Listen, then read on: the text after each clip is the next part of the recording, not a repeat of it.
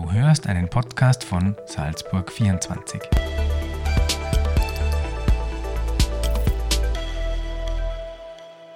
Nikolaus Glaser, Landesparteigeschäftsführer der NEOS in Salzburg. Herzlich willkommen bei uns in der Redaktion. Vielen Dank für die Einladung. Sehr gerne.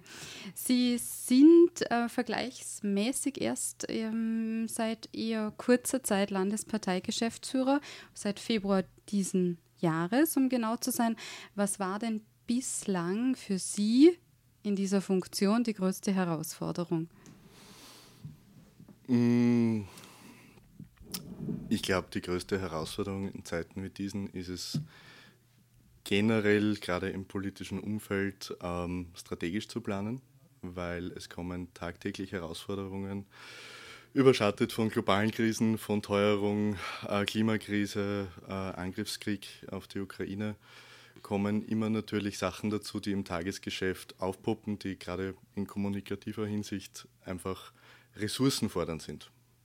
Mhm. Und eine kleine interne Krise war zu Beginn äh, auch schon dabei. Äh, Krise. Uh, umstrukturieren würde ich es nennen. Nein, ich glaube, also wir haben es auch medial damals uh, eigentlich relativ schnell reagiert mit der Pressekonferenz. Ähm, ja, ich glaube, es hat jeder die Möglichkeit, dass er, dass er sein Mindset auch verändert. Ähm, also es war kein von unserer Seite jetzt eher kein Konflikt. Ich glaube, man hat sich wie in einer Beziehung irgendwo auseinandergelebt. Und dass gewisse Tendenzen hingehend zum politischen Mitbewerb waren, ähm, gab es schon in den Wochen davor. Mhm.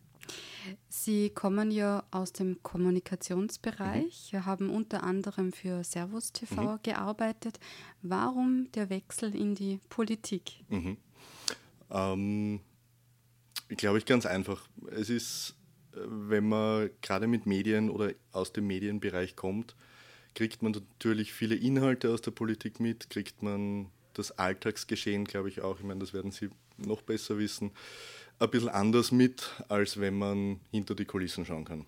Und mein Ansatz war immer, ähm, ich wollte immer Lösungen anbieten, egal in welcher Funktion ich war. Und habe gesehen, dass bei den NEOS sich viel Gutes tut in Salzburg, dass wir durch die Regierungsverantwortung auch viel weiterbringen. Und das wollte ich unterstützen und mein Wissen und meine Kompetenz mit einbringen, damit wir Salzburg weiter voranbringen können. Mhm. Wie würden Sie denn derzeit die Stimmung in der Landesorganisation beschreiben? In unserer Landesorganisation ja. äh, fokussiert vor alledem. Also das ist, glaube ich, das erste und einzige Wort, was mir dazu jetzt klar einfällt, weil es gibt große Herausforderungen, also wo man hinschaut. Wir sind in einer Situation, wo die Teuerung mehr oder weniger alles andere Inhaltliche fast überschattet, was natürlich auch den Stellenwert dazu hat. Also das ist ganz klar als Organisation stehen wir jetzt gerade an dem Punkt, glaube ich, wo wir entscheiden müssen, welche, welche Lösungsansätze braucht das Land auch weiter. Ähm, Ziel der Organisation ist natürlich bei der nächsten Landtagswahl auch zu wachsen, auf jeden Fall. Und alles andere wird sich auch danach dann, glaube ich, weiter ergeben aus Koalition, Opposition. Genau. Mhm. Zur Landtagswahl kommen wir dann gleich noch ein bisschen ja. später. Alles gut, alles gut. Ähm, mich würde nur vorher noch eine Frage interessieren. Mhm. Auf der Homepage ähm, mhm. der Salzburger Neos ist äh, ganz groß der Claim zu lesen, wir bewegen Salzburg. Mhm. Ähm, wo genau ist denn aus Ihrer Sicht diese Bewegung zu sehen? Mhm. Ähm, ich glaube, dass wir Salzburg in ganz vielen Aspekten bewegen. Auf der einen Seite sehen wir es in der politischen Verantwortung von Andrea Klambauer wo wir nicht locker lassen, ambitionierte und innovative Lösungsansätze bringen, sei es Wohnbau, sei es Kinderbetreuung, äh, sei es die Elementarpädagogik. Ich glaube, da tut sich sehr viel ähm, und auch spürbar. Organisatorisch bewegen wir Salzburg mit verschiedenen programmatischen Veranstaltungen. Wir laden Mitglieder, aber auch alle Interessierten in regelmäßigen Abständen immer wieder zu unseren Afterworks ein wo wir Speaker aus den Branchen haben, die uns ganz wichtig sind. Heute zum Beispiel am Abend ein Thema Energie, wo wir mit ähm, dem Geschäftsführer der Ökostrombörse auch zusammen äh, diskutieren, in den Dialog gehen.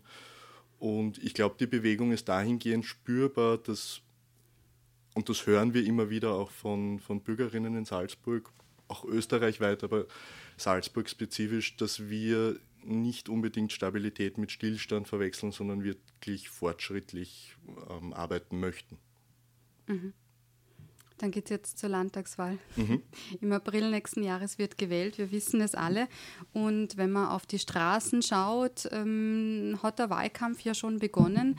Wann starten die Neos denn in die wirklich heiße Phase des Wahlkampfes? Schauen Sie, die wirklich heiße Phase des Wahlkampfes ist für mich ein tatsächliches Illusorium. Man muss fünf Jahre gut arbeiten, egal ob Regierung oder Opposition, um wieder gewählt zu werden, um, um zu wachsen. Die heiße Phase des Wahlkampfes, glaube ich, ist für die Menschen übersetzt das, wo Plakate in der ganzen Stadt hängen, wo Werbung geschalten wird, online, TV, Print, on, ähm, Medien. Der Mitbewerb ist im Wahlkampf, glaube ich, seit mehreren Monaten. Ähm, von der Kampagnenlogik her fast im Branding wie ein Großkonzern. Ähm, das ist nicht unser Anspruch. Unser Anspruch ist, und das geht über den Wahlkampf hinaus, ist mit den Geldern, die wir zur Verfügung haben, das sind Steuergelder. Und warum haben wir die? Weil wir eine Informationspflicht haben. Wir haben eine Informationspflicht, sowohl der Landtagsclub als auch die Landespartei, über Entwicklungen, Trends, Herausforderungen, aber auch unsere Lösungsansätze und Lösungsansätze für die Menschen, die sie spüren, dass diese sie wahrnehmen.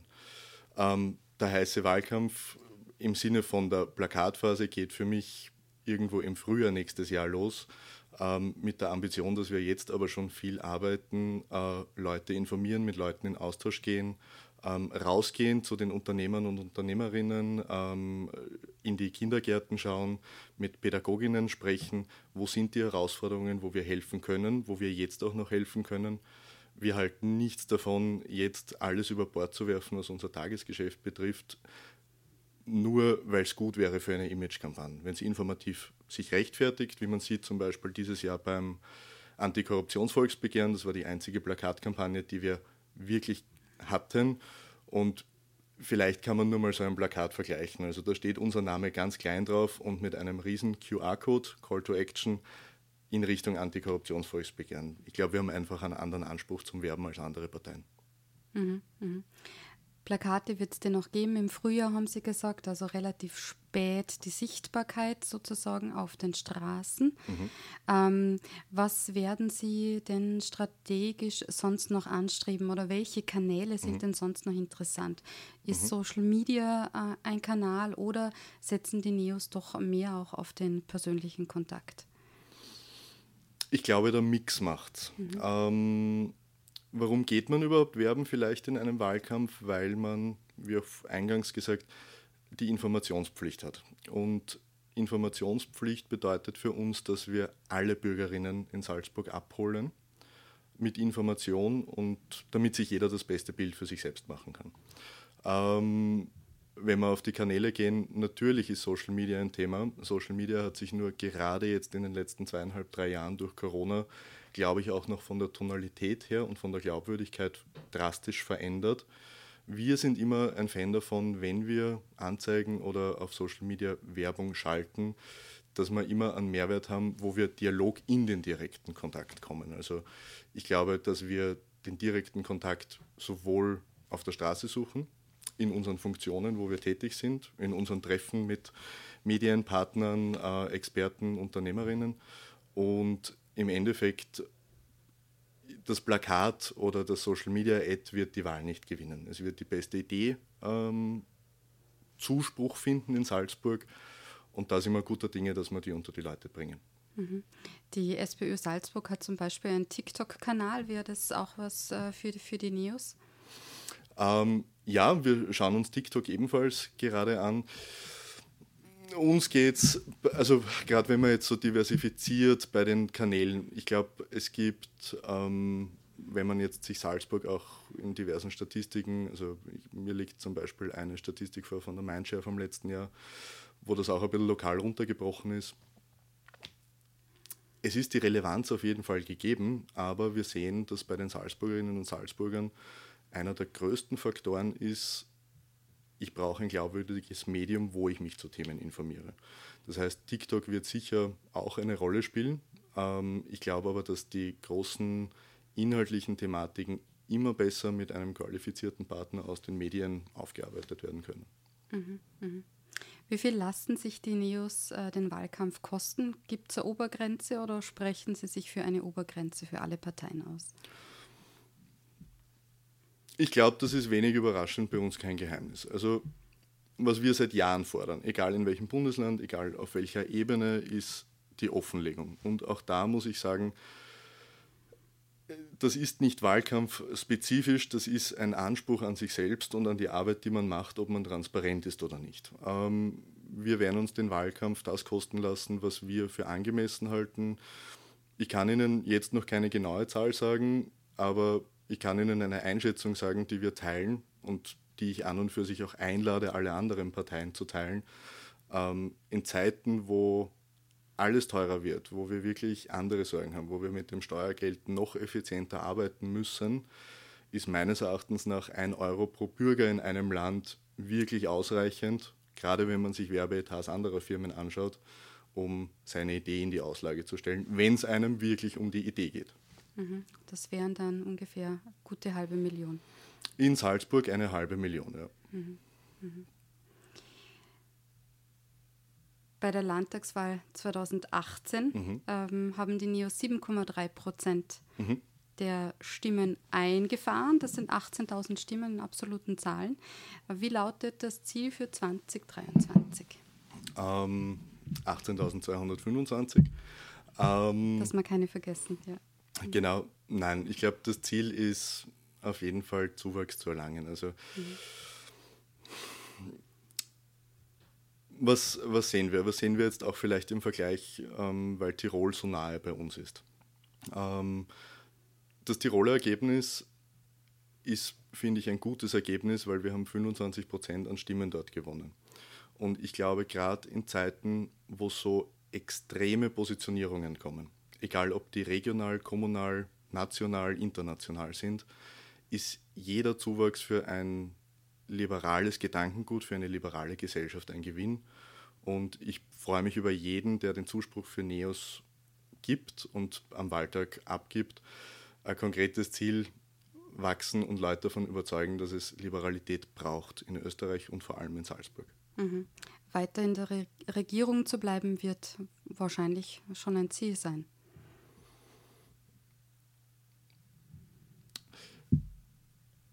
Ziel ist es, für Salzburg weiterhin die beste Arbeit zu machen. Ich glaube, was sich bei uns unterscheidet, ähm, und ich sage es ganz salopp und umgangssprachlich, wir sind auf etwas geil in Salzburg. Wir sind geil, den Fortschritt weiter voranzutreiben, aber wir sind nicht regierungsgeil im Sinne, koste es, was es wolle, dass wir in eine Regierung kommen. Es gibt Sachen, wo wir nicht mit können.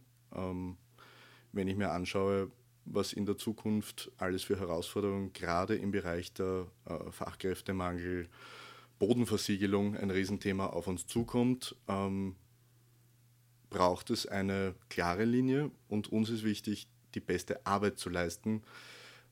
Wir würden gern natürlich wieder in Regierung gehen, ganz klar. Das kommt aber auch auf die Haltung und auf den Anspruch des politischen Mitbewerbs an. Mhm. Was muss Ihrer Meinung nach gute Regierungsarbeit überhaupt können?